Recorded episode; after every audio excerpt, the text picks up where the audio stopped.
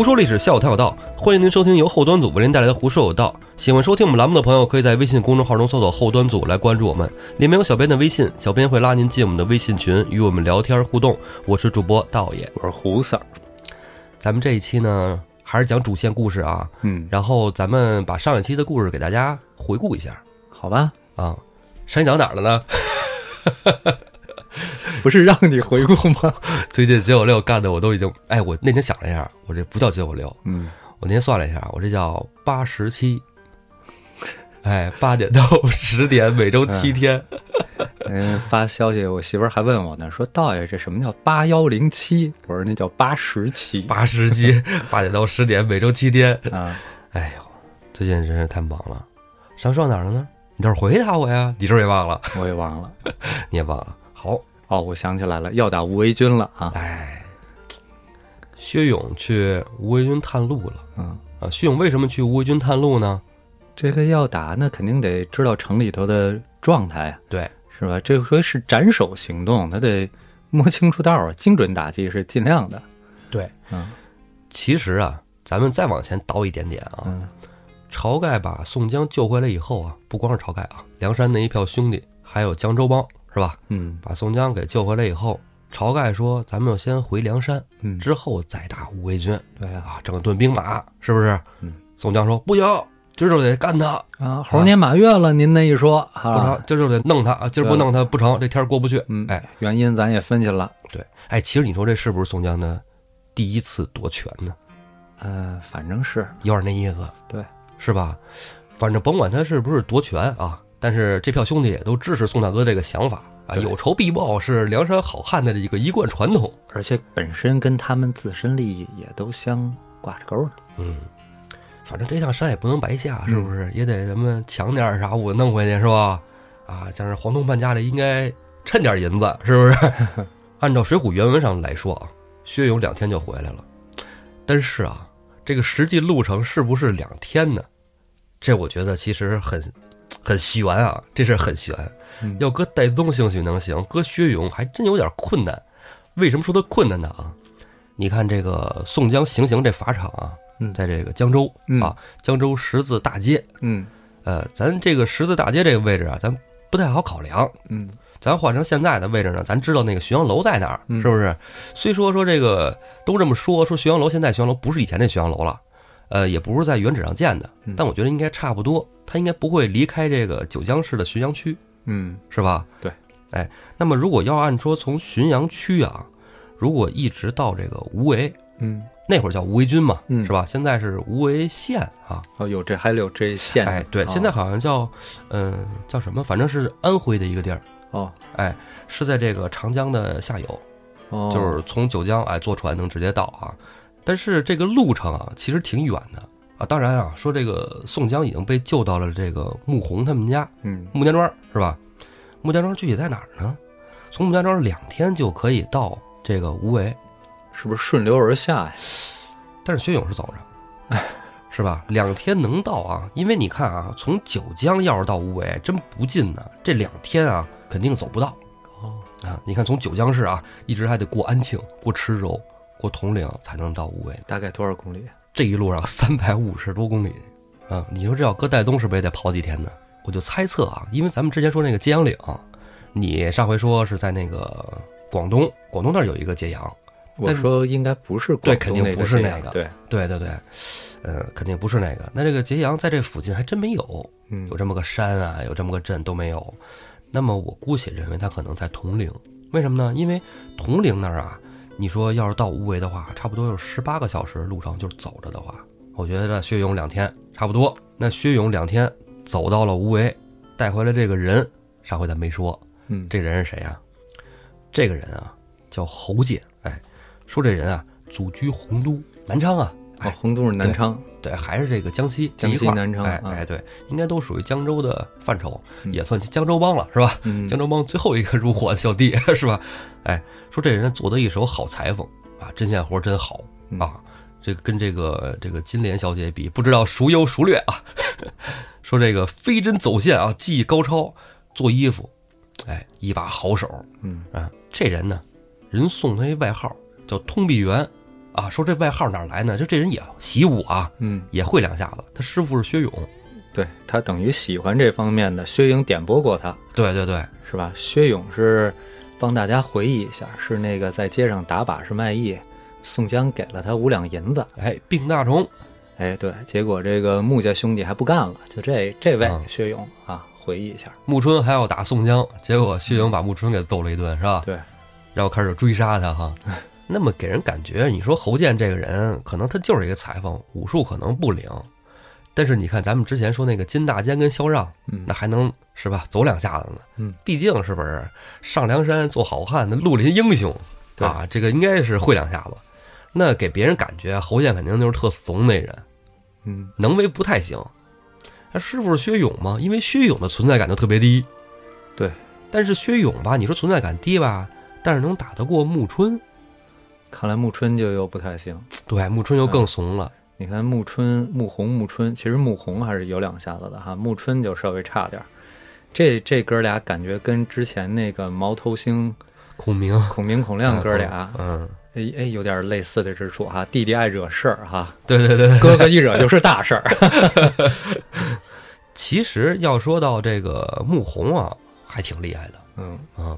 薛勇打不过穆弘，也不能说明薛勇弱，嗯，是吧？因为在那个江州揭阳镇的时候，江镇的时候，不是那个穆弘后来把薛勇给抓了嘛，是吧？还兵帮五四揍一顿，是吧？对，穆弘是 挺有能力的啊。这个五虎八彪十六将嘛是吧？他是八彪之一啊，啊，八彪之一，你看跟小李广华容是一一个阶一个一个阶层了的 对，一个等级 啊。杨志、华荣这都不怂啊，是吧？是索超啊啊，哎，对，按照咱们的一贯风格啊，不管这个侯健 厉害不厉害，能为怎么样啊，嗯，这个绰号咱们也是要解释一下的。通臂猿是吧？通远大猴子是吧？长臂猿，嗯，通臂猿，通臂猿《西游记》里头提过，通臂猿《通臂猿西游记》里头提过，跟哪集提的呢？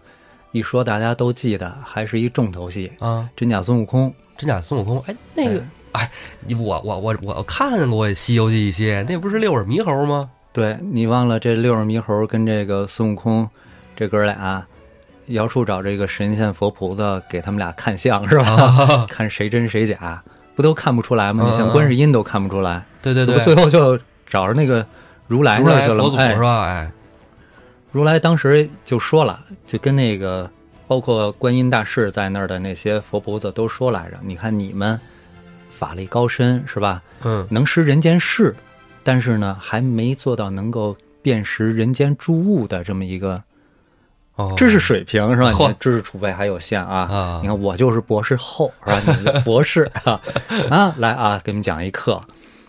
这个周天之内有五仙，五仙哎，哪五仙呢？天地神人鬼，哦，这不用咱解释。这个如果说解释的话，之前咱们鬼节那会儿聊那期，对对，讲了一些啊，哎咱不是聊到了吗？包括神人鬼在天地决通之前，嗯嗯就是天地真正的沌初开，哎 不是混沌初开，在那之后曾经天离地不远，哦，神仙人鬼之间的差距不大。嗯你人也能干预天庭的事儿，天庭也能干预人间的事儿。后来因为这个，这个有一个天地绝通的这么一个事件，哎，哦，在这之后呢，天地神人鬼基本上各不相干，这好理解。说还有五重，哪五重呢？叫裸鳞毛羽鲲。嚯，哎，什么东西啊？看，你看这个《西游记》上那个“裸”字儿，它是一个通假字啊，嗯嗯字面上是看着跟赢输赢的赢类似的那嗯，个字儿啊，哦，其实它是通那个裸体的“裸”。哦裸，哎这个“裸”呢，指的是不长毛的动物，青蛙呀，是吧？啊我以为你说西门大官人呢。对，它也算一号裸啊。哎，像什么这些不长毛的蚯蚓啊、青蛙呀，是吧？这是裸虫。鳞虫呢，就是鱼了。啊，鱼，嗯，毛虫就是咱们这长毛的 force，对吧？啊毛虫，狮子呀，就是哺乳动物啊，李逵，嗯，哎，狮子老虎是吧？哎，羽虫就是鸟，鸟昆昆虫就是昆虫，是吧？哦昆虫就是昆虫。羽是鸟哦，对，嗯，这假猴子呀，说非天非地非神非人非鬼，非裸非鳞非毛非羽非鲲，就说什么都不是。呃，不在这十类之中，哎，不在这这这十类个里头，说那还怎么着呢？说还有四种混世的猴儿。哦，四种混世的猴儿，不在这十类里头，就是嚯，跟这世间，就嗯讲猴嘛这种东西，古人就觉得这东西跟有灵性。哎，对，跟人似的，这就给他比咱们现在要更神秘一些，是吧？哦 赋予一点灵性。说哪四种猴儿？一个是咱都知道的孙悟空空是吧？那个灵明石猴，灵明石猴啊，就哎孙悟孙悟空是吧？孙悟空什么又会变化，又会看天儿，又会看地儿了哈。一个是六耳猕猴，哎，能听，六耳猕猴。哎，善于察言观色呀，知前后什么这那的插一嘴，插一嘴啊！啊，哎，有人说说那个在这个真假孙悟空时候，孙悟空被弄死了，然后六耳猕猴取取的经 这个就让大家争论下去。同人小说啊什么的说。今天我要是说我的观点呢，没准儿就有人不同意，是吧？嗯啊，我是偏向于让故事继续进行下去的那种啊。嗯。然后呢，还有什么猴儿？还差俩猴儿，嗯，一个叫赤尻马猴，赤尻马，赤就是红，尻就是屁股，尻，就是红屁股老马猴子。红屁股猴子 对，啊，说这也是什么知道阴阳啊，知道人事儿啊，什么这个那个的哈。还有一个就是嗯通臂猿猴哦，啊，这通臂猿猴有什么本事呢？什么嗯拿日拿月呀，什么千山万水的，就那一套哎。反正这《西游记》里出来了吗？我没记得有后两个呀，就孙悟空跟那六耳猕猴打来着吗？是吧？对，这后两种是从如来嘴里说出来的。哦，哎，那有出场吗？出场这一块儿呢，反正电视剧里头没强调，书里头嗯提的、提过这么一嘴啊，我没看过。就说这个孙悟空手底下不是有四个猴将吗？哦，叫花花果山时期了是吧？对对对，花果山它有四个猴将军，什么马刘二元帅、崩八二将军，这里头其中有一个就是个通臂猿猴。哦，哎，他跟他大王说的，说这大王您现在缺件趁手的兵器呀，哪哪哪老龙王那儿有好宝贝呀，就他说的。哦，孙悟空那上龙王那拿着金箍棒去了是吧？对，哦，通臂猿猴，嗯，那这么一说，这通臂猿猴还是感觉是又机灵，是不是？然后呢，嗯，还有点儿，有点神性哈。哎，对对对对对，有点那意思啊，不是世间俗物。啊。那给这个侯健冠这个通臂猿这绰号，说明侯健这人也应该挺灵活的，是吧？嗯，挺灵活的。你说他多赞美吧，通臂猿猴啊，有点儿超出六道呢。啊，挺厉害，感觉。啊，你说他忒厉害吧，他是只猴儿，因为这侯健长得姓猴啊，啊。完了呢，姓侯，姓侯，姓侯，又瘦是吧？黑瘦，书里描写黑又黑又瘦，身体又轻巧。对。哎不过说实话，怎怎么这个绰号再摆上啊，他也是一个存在感非常低的人。哎，你这东西，这就是大背景是宋朝啊。你包括作者写这个，虽然是明时候写的，但他嗯没准这名儿之前就有故事里给取好了，是吧？你要搁咱们现在姓侯，那就猴猴子是吧？就这外号，猴，大马猴，哎，就这外号了，还是比咱们有文化。这人存在感低归低啊，嗯但是他的这个贡献，哎，就在今天了。哎，他来的时候啊，是带着吴维军的消息来的。嗯他带给宋江的消息是什么呢？嗯，宋江肯定得问薛勇啊。薛勇说：“说那个江州城的消息已经散到吴维军了，吴维军现在整个都沸腾了，嗯啊，都已经人心惶惶了。说的江州啊，梁山坡啊来了这个好汉劫法场，嗯。一下杀了这个军兵百姓五百多人。我感觉这吴为军就跟这个，他是在江州界内，对，就相当于现在比如说一个大城市的远郊区，或者是下边的地级市哈。对对对对对，哎，我觉得还是忽略刚才我说那个地理概念啊，啊。地理概念，因为可能施耐庵写小说的时候，他是施耐庵，他不是徐霞客，你知道，哎，对。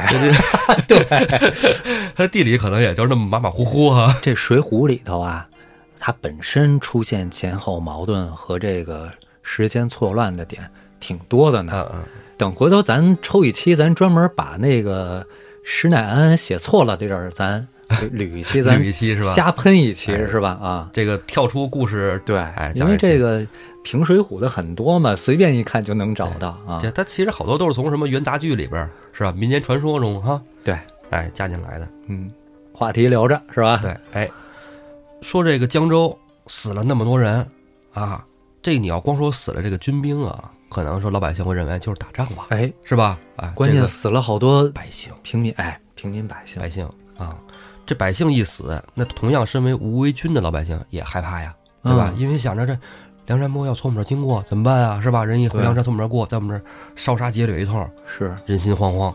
哎嗯然后薛勇接着说呀，说我这个徒弟啊，也是我算算是兄弟啊，侯健，他在黄文炳家里边做事儿。嗯哎，宋江一听，哎，在黄文炳家里做事儿，这啥意思呀？是吧？问问吧。一问，侯健说了，说我呀，我是一裁缝嗯啊，那个刚才胡特什么也都说了。啊，然后我在黄文炳家呀做衣服啊，黄文炳说想这个找人做衣服，我当时不知道这事儿啊，是吧？嗯我就就去呗，做衣服是吧？是吧？万一摊上饭呢，潘金莲那种好事儿了，是对吧？要送个妞子，哎，哎，我怎么没 get 到呢？嗯，这个就是说，那你说做衣服我也就去吧。但是做衣服的时候呢，我听着他们这边一些对话了，嗯啊说这个有一天他哥来他们家了，他哥呀叫黄文业，嗯，哎，人送绰号黄面佛，这是一好人。好人，哎，他在黄文炳家里边跟黄文炳吵起来了，吵什么呢？就是黄文炳说呀，说这个我这两天到这个江州蔡九知府那儿去了。嗯哎，我跟蔡九知府关系好极了，哥，你别老天天跟家待着，你出去走动走动，你见见世面。嗯我跟你说，蔡九知府那儿有蔡太师的信，都念给我听，哎，跟我念好国阴家木，刀兵水电工，这那，哎，蔡九知我没听出来，我一听就觉得这人有事儿啊。对，这诗里讲的谁呀、宋江的一人，整你说巧不巧？哎，兄弟就这么就这么巧，就这么寸。我在浔阳楼那儿吃饭的时候，就看着墙上有一反诗，哎，还真是一叫宋江的人提的。里里外外把自己这点机灵劲儿抖给他哥，还得，哎，就那意思，哥，你看我这是不是？我这路子才是升官发财的路子，对哈哈。别老在那儿什么读书啊，什么行善事，修桥补路瞎眼。他哥什么反应呢？他哥就说呀：“说我跟你说啊，你就不怕遭报应吗？嗯，说人家叫宋江这人跟你有什么干系是，啊？没过节啊，你害人干嘛呀？我告诉你，你早晚遭报应。我跟你说，哎，其实当哥哥说的话，在古代说起来，就是还是应该是很有分量的，好使。老说忤逆，那忤就是指的，比如说道爷你是我哥，你说我两句，我跟你瞥了你一眼，这就不行，犯法了，大逼兜招呼了是吧？打板子去，你知道吗？这哥俩要是商量不好，你你敢跟你哥这个那个的，你哥拉着你去官府，一不问你俩谁对错，你白了你哥一眼，有没有这事儿？有，裤子扒下来，搂着屁股就打板子了啊，啊！你知道吗？所以说，当哥哥说话，他是按说应该哎好使，长嫂如母是吧？长兄如如父，哎，是这路子。那小孩不都背那个《弟子规》吗？嗯是吧？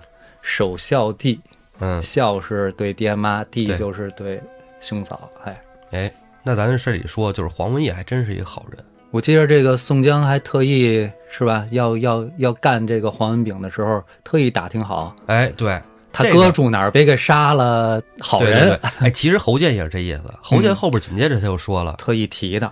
对，就提来着，说这个黄文业不是叫绰号黄面佛，啊。黄文炳啊绰号黄风刺，啊，哎，这是一个街溜子，不咋样，哎，就是你别别看呃通判是不是？嗯。但是不咋样，你看。这人啊就爱干那种小人的事儿，害人。黄蜂刺钉到你身上，要不了你命，但是真让你难受。哎，哎，有毒是吧？这人有毒，有毒，哎，然后侯健就说说他们家呀，在这个城里边宅子不小，嗯。挺大的啊，这整个屋围也没多大，这么大户人家没几家，好找啊，一进城就是嗯，临街的，就是这黄文业他们家，临街他经常赊粥，哎，这人信佛，哦。哎，经常给这个穷苦的乞丐乱七八糟的啊，哦，哎，赊粥，好人。这黄文业呀，跟他们家一墙之隔，嗯。挨着城里，嗯。靠着官府，嗯。天天就想着怎么溜须拍马，怎么当官儿，怎么能发财，这么个人。嗯，哎，一个爹妈养出来两种不同的孩子，啊，哎，嗯，宋江紧接着就问了，说那他们这家里总共多少口人啊？侯健说，啊、黄文炳家里啊，差不多四五十口吧，嗯。四五十口。宋江说好，嗯，老天助我报此冤仇。哎，环视一圈，兄弟们，助哥哥一臂之力，可好？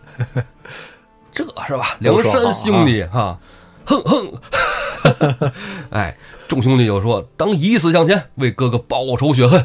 ”你看，就真的像你刚才说那个，嗯宋江这儿真是那个嘱咐啊，嘱咐说说说，这个与百姓无关啊，这事儿主要冲李逵说啊，与百姓无关啊。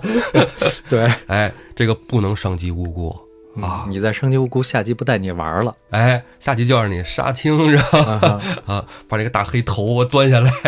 哎，说他哥哥这个黄文业这人忠义仁德，也别伤到他，嗯，也别伤着他，要不然啊，让天下人骂咱们，骂咱们不仁不义。这《水浒》里头对那个信佛的，一般没有什么褒奖的地方，这这是一少见的，说信佛的完了是正面角色。《水浒》里头一一佛扬道的感觉是你能挺明显的能其感觉到。实还好，还好。还你看那个鲁人的师傅啥的，都都啊还行。同僚差点意思啊，同僚差点意思。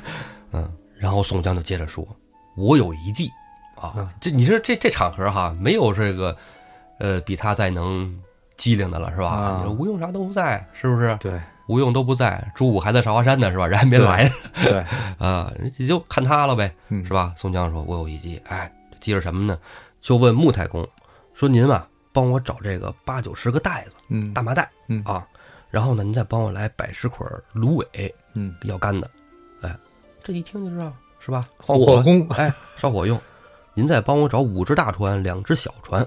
嗯啊，穆弘说这都都有都有啊，加趁趁钱没问题。一霸我啊一霸我对，江江镇那城楼都给你搬了，哎，都好使啊。然后让这个张顺、李俊，哎，操着这两只小船巡逻策应。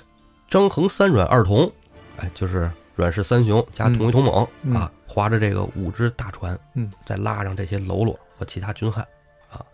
薛勇、侯健、白胜先潜入黄文炳家里边，嗯，这都是擅长做一个是熟这地方的、哎啊，一个是这个百胜嘛哈，也就好干这个对，白胜啊白，日鼠嘛，对对对，啊他就就机灵嘛，潜进人家中哎是吧？是非常擅长。好情报小组哎，啊，情报小组以为内应啊，石勇、杜迁啊，嗯扮作乞丐，埋伏在城门左右两边，嗯啊见火为号，哎，嗯嗯城里一点火，把这个门口士兵就杀死了。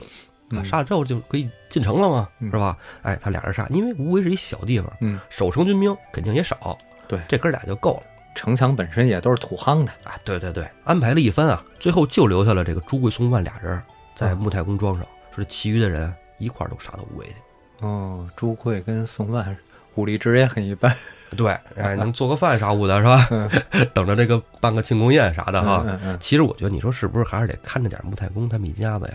可能有这方面穆太，公没什么问题，嗯，你别给我走漏了风声啊，对，这俩儿子跟着一块儿去办事儿去了。对，但这个宅子里是不是有别人呢有？家丁呢，这家丁要跑了呢，嗯是吧？送四十五的，这不好说呀。嗯，反正我在这，咱猜测啊，是咱们自己阴谋论了。最后他们上梁山的时候，不也是有不愿意去的吗？给了点钱的，对是吧？啊，嗯，话说呀，这约定时间一到啊，就按部就班的去行事了。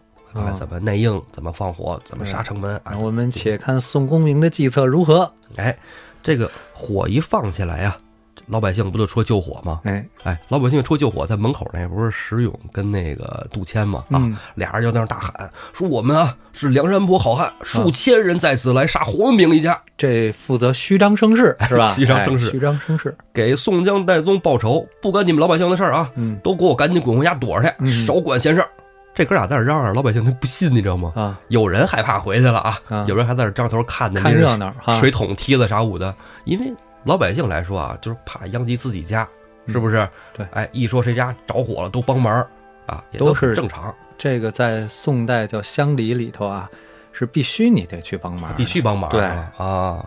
就不管这人是不是黄蜂刺是吧，也得帮这个忙。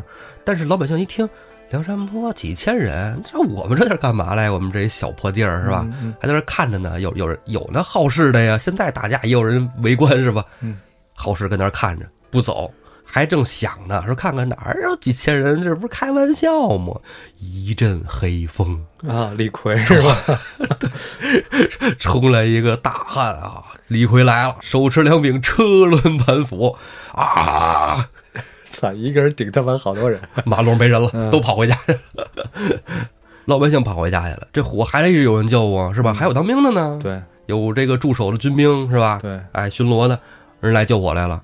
华容大远处抽弓搭箭，一箭就把领头人都给射死了。啊，你看见没有？对老百姓留了一手，对当兵的，对，哎，李逵这玩意儿，他他管老百姓不老百姓的，是吧？但是华容还是有分寸的，嗯因为华容也是军事出身啊，是吧？哎，他也知道这当兵的可能不容易，在李逵眼里没有容易不容易，只有说该死不该死，是吧？哎也没有该死不该死，都该死。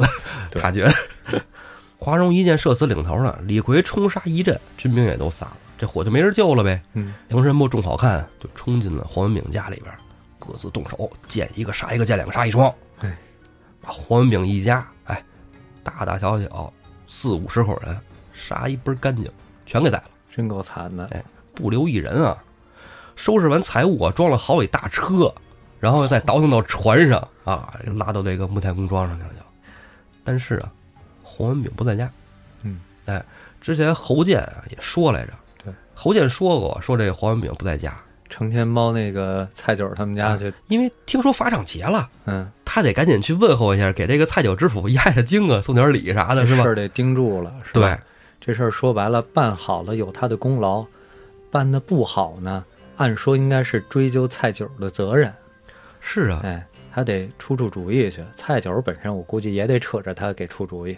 哎我就记着你原来跟我说过一句话，嗯《水浒传》里你看哪儿别扭，嗯嗯，哪儿就有问题。哪儿就有事儿啊？哎，我就觉得你说这个侯健分明都已经说了黄文炳不在家，宋江还觉得天助我也，杀了他一家四五十口人。啊这个宋江他不是说要杀黄文炳报仇吗？嗯嗯，你看他这个这怎么给人家家里亲戚啊，这个都给杀了是吧？老人、孩子、侍女、丫鬟全宰。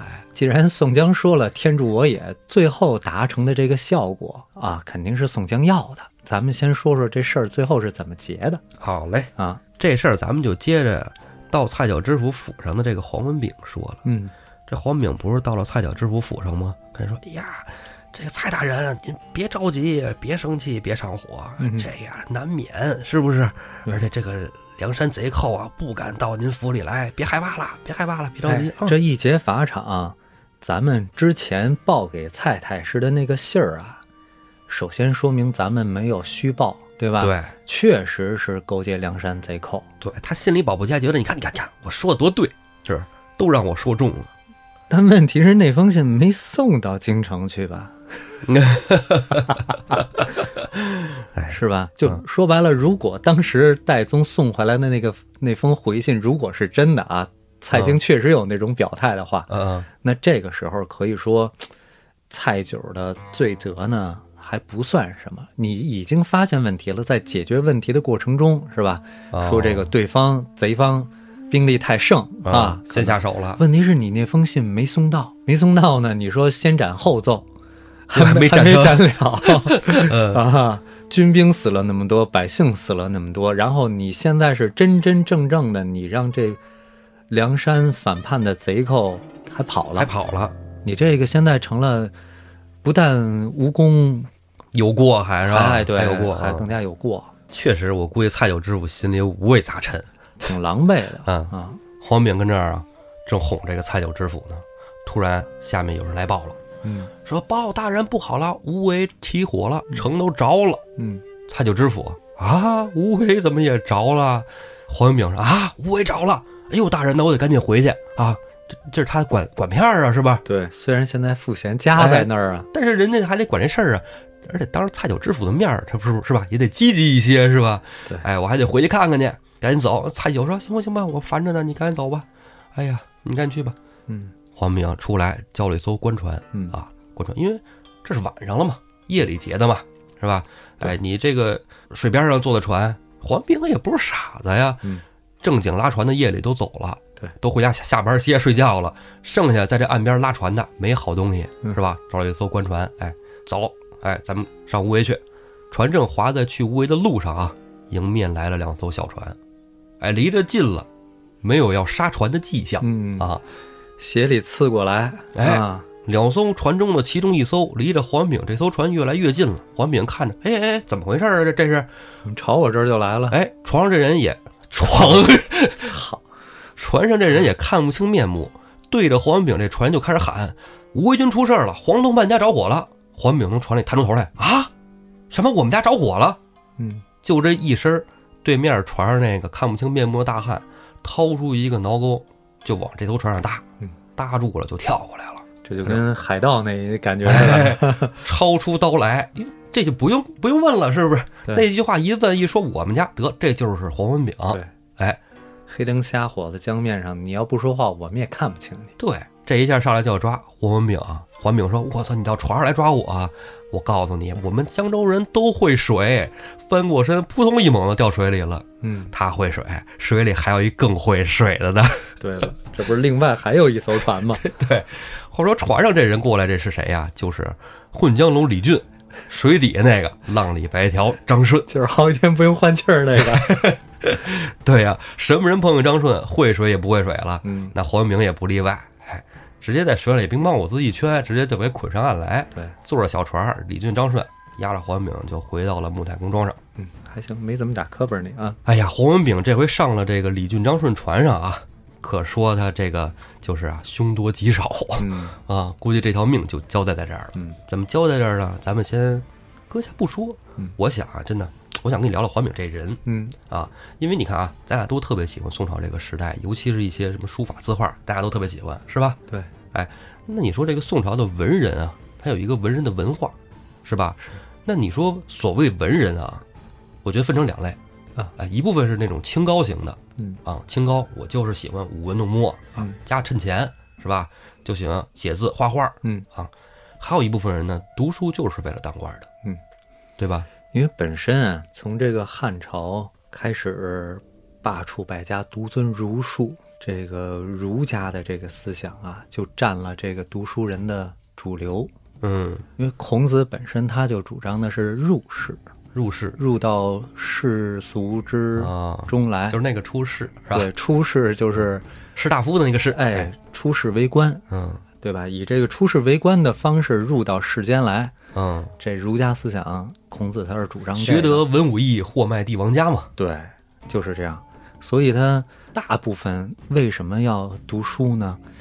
就是为了能够当官儿。嗯，这没毛病，这没啊毛病啊。尤其是咱这么说，你好不容易到了宋朝，是真正能够靠这个科举制是吧？考试改变自己的命运。对，以前都是世家大族啥的。啊对，以前虽说隋唐开始完善科举制，但是它还是更多的是嗯世世家大大族有这有这条件能想。摆脱也很难啊。对，一直到了宋朝这个社会经济发展啊，说一般人家也能够读书了。咱说句话，穷怕了，哎，穷怕了，能逮着这条路，可不吗？这这无可厚非，是吧？嗯无可厚非。你像你说的那个另外一部分人，那就属于一直条件很优渥对对对对，人家本身家里有趁子儿，是吧？啊。就像赵明诚这种，你这不当官，其实反而我觉得更好。哎，对他也，不缺钱儿，是是吧？宰相儿子，他怕啥呀？啊，不差钱也也不至于说打仗的时候他跑了，落整个丢人现眼。哎，对嗯，人生中有了是吧？啊，所以你说白笔黄文炳，如果说啊，这个侯健出来一说的那些话，说他平时这人就不怎么样，嗯就善于钻营，对百姓刻薄，这个对上阿谀，像咱现在叫就向上管理，是吧？如果要不是侯健说这些的话，那让黄文炳死的后来那么惨，有点儿就像咱们头两集说来着，黄文炳做错什么了？对，无非就是干活比较认真，比较聪明，缉拿首恶，这叫什么？这个咬住不放，对是吧？他有一点，反正有点严厉了啊。嗯肯定不是那种搞人，他就算当官，肯定不是那种搞人政的人。他呀是干的这个事儿没毛病，对呀、但是呢。作者一直在铺垫，他是为了他的主观问题有问题。啊为了啥？对主观的东西在他脑子里，作者给他铺陈出来，是吧？然后后面再通过侯健给他以充分的说他平时这人就是那样一个人，嗯然后呢觉得还不够，又给他弄出一个他哥哥是一个什么样的人，啊，做对比哎一对，比，嗯，这才说后边给他，这咱都知道，最后是给他没让他好死了，嗯是吧？这这这在这儿了，因为你看前面来说的话啊，就是讲，虽然说他们发现宋江反诗啥的，虽然说宋江是咱们主角嘛，是吧？嗯带着光环的，你欺负他就不行，是吧？可能他做事偏激了一点儿，是吧？我有猜测，我猜测你不好，我就要弄你。其实你跟咱们讲苏东坡那里边有一个叫书蛋的，你还记得吗？啊，对他婶儿不好，一刀给人脑袋砍了。你说他是也过分，是但是这种雷厉风行的劲儿，在有的时候在执法的时候，你肯定，你听你看啊，宋江嗯诗里可有一句要命的话，咱先不说黄巢敢笑黄巢不丈夫啊，咱就说那个血染浔阳江口，你受得了吗？工作人员，人有没有说我我把这个工作干好了，得到领导赏识？他潜意识里可能有，你有错吗？嗯没错啊，我首先前提我工作干好了，所以他文这个小说里头他补充了好多，就是从这具体做事儿上看不出来的。对对我刚才对说的那些，对，这还是刚你说那个，这得分事儿。嗯你要说就同样啊，我要把楼楼下那棵树给砍了，我要拿楼下那棵树做根拐棍儿，嗯，没人搭理你，对吧？你说你血染浔阳江，这得杀多少人啊？是啊，你就算杀那么多猪也不行啊，对吧？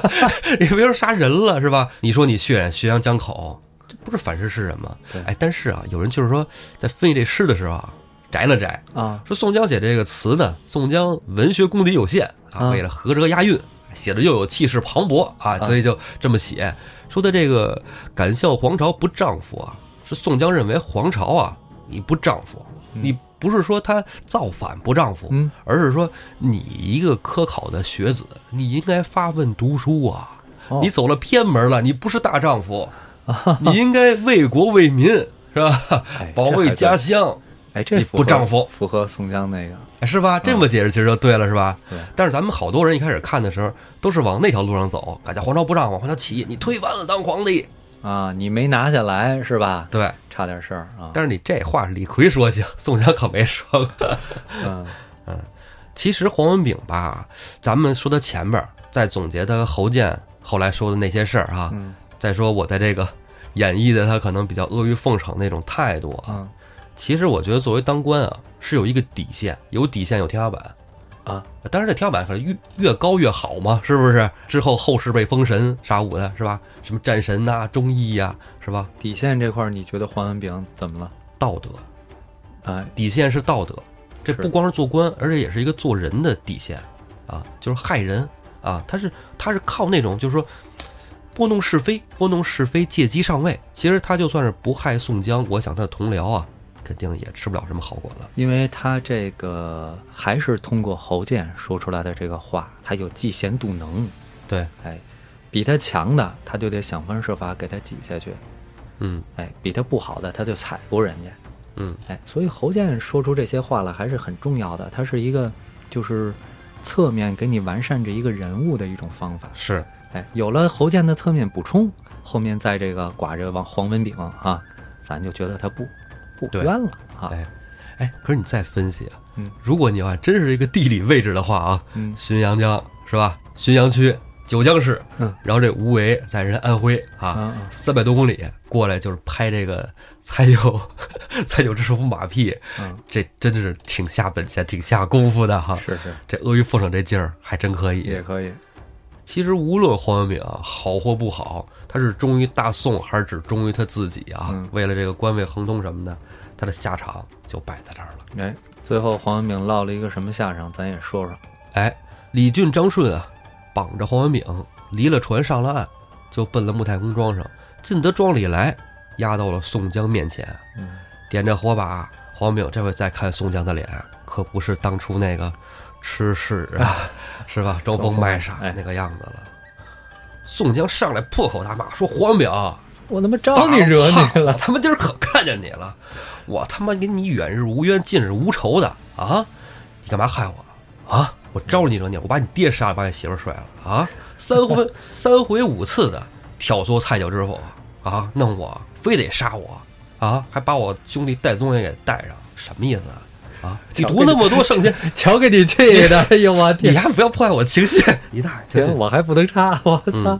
你可以笑，但我必须得好好好就，那表情才能说这番话，是吧？行，非得挑唆蔡九知府杀我跟戴宗我们兄弟两个啊！你读那么多特言书，读到狗肚子里去了？你做这种害人这种毒事儿，你就不怕有报应吗？我他妈告诉你，报应今儿他妈就来了，你就是死定了。你当初害我，今晚想到了有今天这么一天，哎 真过瘾。这头不变，嗯，跟我写的完全不是一回事儿。笑得我他妈脸都发僵，仿佛看见你跟你媳妇吵架的样子。讨厌，好了，老安，刚才那些是卡掉的啊，啊，咔掉咔掉咔掉卡掉的。哎，解气了哈，啊！先是一顿抱怨是吧？对发泄。连骂带抱怨是吧？对哎，吐槽。宋江不能光吐槽啊，嗯，光吐槽这个感觉没有立场。那是老娘们儿，那是我不我不能性别歧视啊啊！不能光吐槽，那是富人干的事儿是吧？骂两句行了。哎，老娘们儿，哎哎哎哎你看我不说你不说，就这么回事儿啊。宋江还是是吧，得抬出一些高度来，是吧？嗯宋江说：“说你这厮啊，平时在乡里边就光顾害人了啊，结交权势哎，啊，上巴结下巴结的，把侯健那几句话拿出来了，哎，欺润官长，欺压百姓，是不是？全知道，哎，是吧？你为什么呀？人家要是姓黄的说了说，您看我我我不是说针对您，您也是当过吏的，是吧？都是为国家尽忠，那宋江没得说了，宋江直接摆出来了。侯健说了，是吧？不是侯健说，我都知道你那点烂事儿，平时就不是什么好东西啊。，对，哎，我这是要行大义，我不是报私仇。没错，满城百姓都管你叫黄风四，你还不知道是吗？嗯，嚯，我告诉你，今天我就是来替这个百姓拔了你这颗刺哎。晁盖终于插上话，晁盖就插上这么一句话：“你这贼驴，怕你死！你这厮早知今日，悔不当初。”哎，这句话有深意哦，悔不当初。这句话有深意哦。一会儿说啊。啊，宋江大喝一声：“哪个兄弟替我下手嚯，？”边上站出一个，脑残粉儿，边上李逵第一个就冲上来了。这个事儿躲得开李逵吗？是不是？李逵直接抄着刀舔啊，小刀尖儿，拿着柴火烤上火。哥哥，我替你办这事儿。嚯啊！李逵整一什么呀？整一炙子烤肉，你知道吗？炙子烤肉一般活剥了黄文炳。这黄文炳本身啊，说来着，说知道自己肯定今儿死了，就求你们呀，赶紧下个痛快手，我哎死就死了。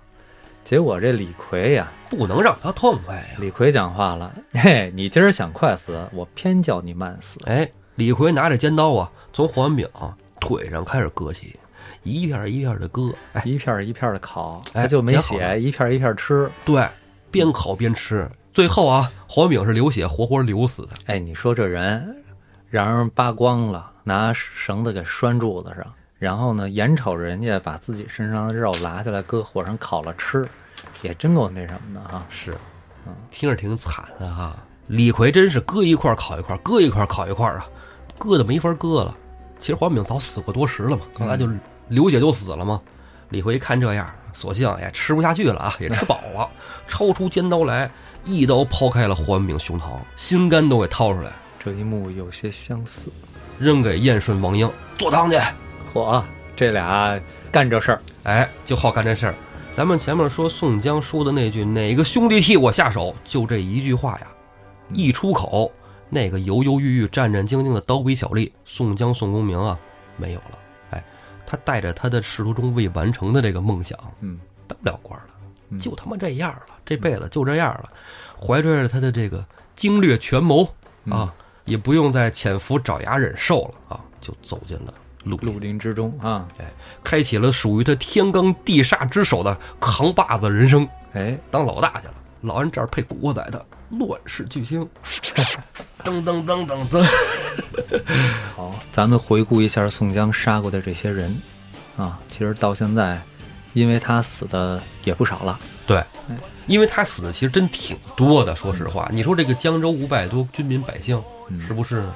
咱说主要的对立面人物，对，比咱如说头一号就是这阎婆惜。啊，那就是宋江他主张要杀的。对这个阎婆惜的死啊，我是这么觉得，他真是宋江在出场之初为义杀的。为义杀阎婆惜是为义吗？对呀、他是为了保晁盖他们呀。啊，对对对对对对对，嗯因为那个啊啊，阎婆惜拿着那个摇着宋江啊，而且是误杀啊，激情激情作案，所以这个阎婆惜的死跟后面几个人的死还不太一样。不太一样。那下一个主要要杀的就是这个刘高，刘高夫妇是吧？嗯，先杀刘高，后杀他媳妇儿。嗯，刘高当时是被抓回来以后，这个宋江当时还是什么呀？责问他：“你为什么要这么害我？”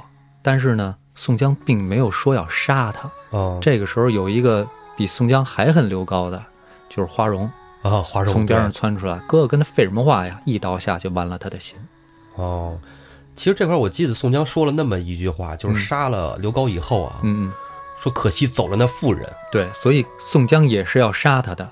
对，哎但是这个这个地方为什么作者他就没直接说宋江要杀人，而在后头补了一句这句话，杀还意犹未尽，嗯嗯，其实就是让大家觉得这个时候宋江还不是一个违法乱纪，还是一个心中有法理的这么一个人物形象，他还还没有到你刚才说的，想的就是有仇报仇，有冤报冤？还没到你刚才带着哦 BGM 说的那句话的那个、啊那个那个心境。对，有花荣嗯，率先，我们这儿也能看出花荣是一个快意恩仇的人。对，是吧？你惹我，我就干死你。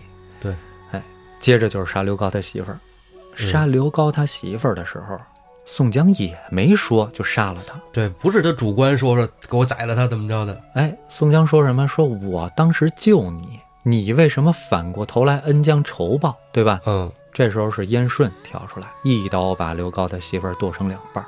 嗯，对，原文啊，啊，哥哥，嗯你甭跟他废话，是吧？因为这事儿王安虎还不干呢，要跟燕顺 我就是想先奸后杀，怎么就不行了？对，哎，这到这儿为止，虽然尤其后两个人啊，刘高夫妇死的挺惨的，嗯，但是杀这个字儿没从宋江嘴里说出来。对，对对，想杀不想杀？当然想杀。但是作者为了让这个宋江的人物在今天咱们这集之前啊，是一个还是一个守法理纲常的，给他的这个形象可以说是怎么说呢？从这集开始泾渭分明。这集开始就不再是就跟那个什么什么小丽啊，什么潜伏闸忍受啊就没有关系了，是吧？对，嗯，从此走上了不归路啊。嗯其实咱们之前就是说过，说这个咱们把《水浒传》分成四个阶段啊，嗯咱们穿插很多历史讲，这是咱们的一贯风格。那今儿这算不算有一个阶段性的？对，第二阶段就算是完了，嗯对吧？因为第一阶段咱们之前计划的是做到武松上二龙山嗯啊，因二龙山也厉害，二龙山厉害。然后第二阶段呢，是从宋江开始讲，宋江与阎婆惜嘛，是吧？因为跟武松分手之后嘛，是不是？然后呢，宋江一直说到他江州之后上梁山，嗯啊，第二阶段就算是完了。那咱们从下周开始呢，就进入第三阶段了。第三阶段呢，相对于内容故事啊，都比较错综复杂。具体讲什么呢？咱们听众啊跟着听，是吧？嗯，哎，故事呢，我们继续讲下去。无论怎么是九九六呢，还是八十七呢，我们都会继续录下去的。好，听众朋友们，咱们下集再见。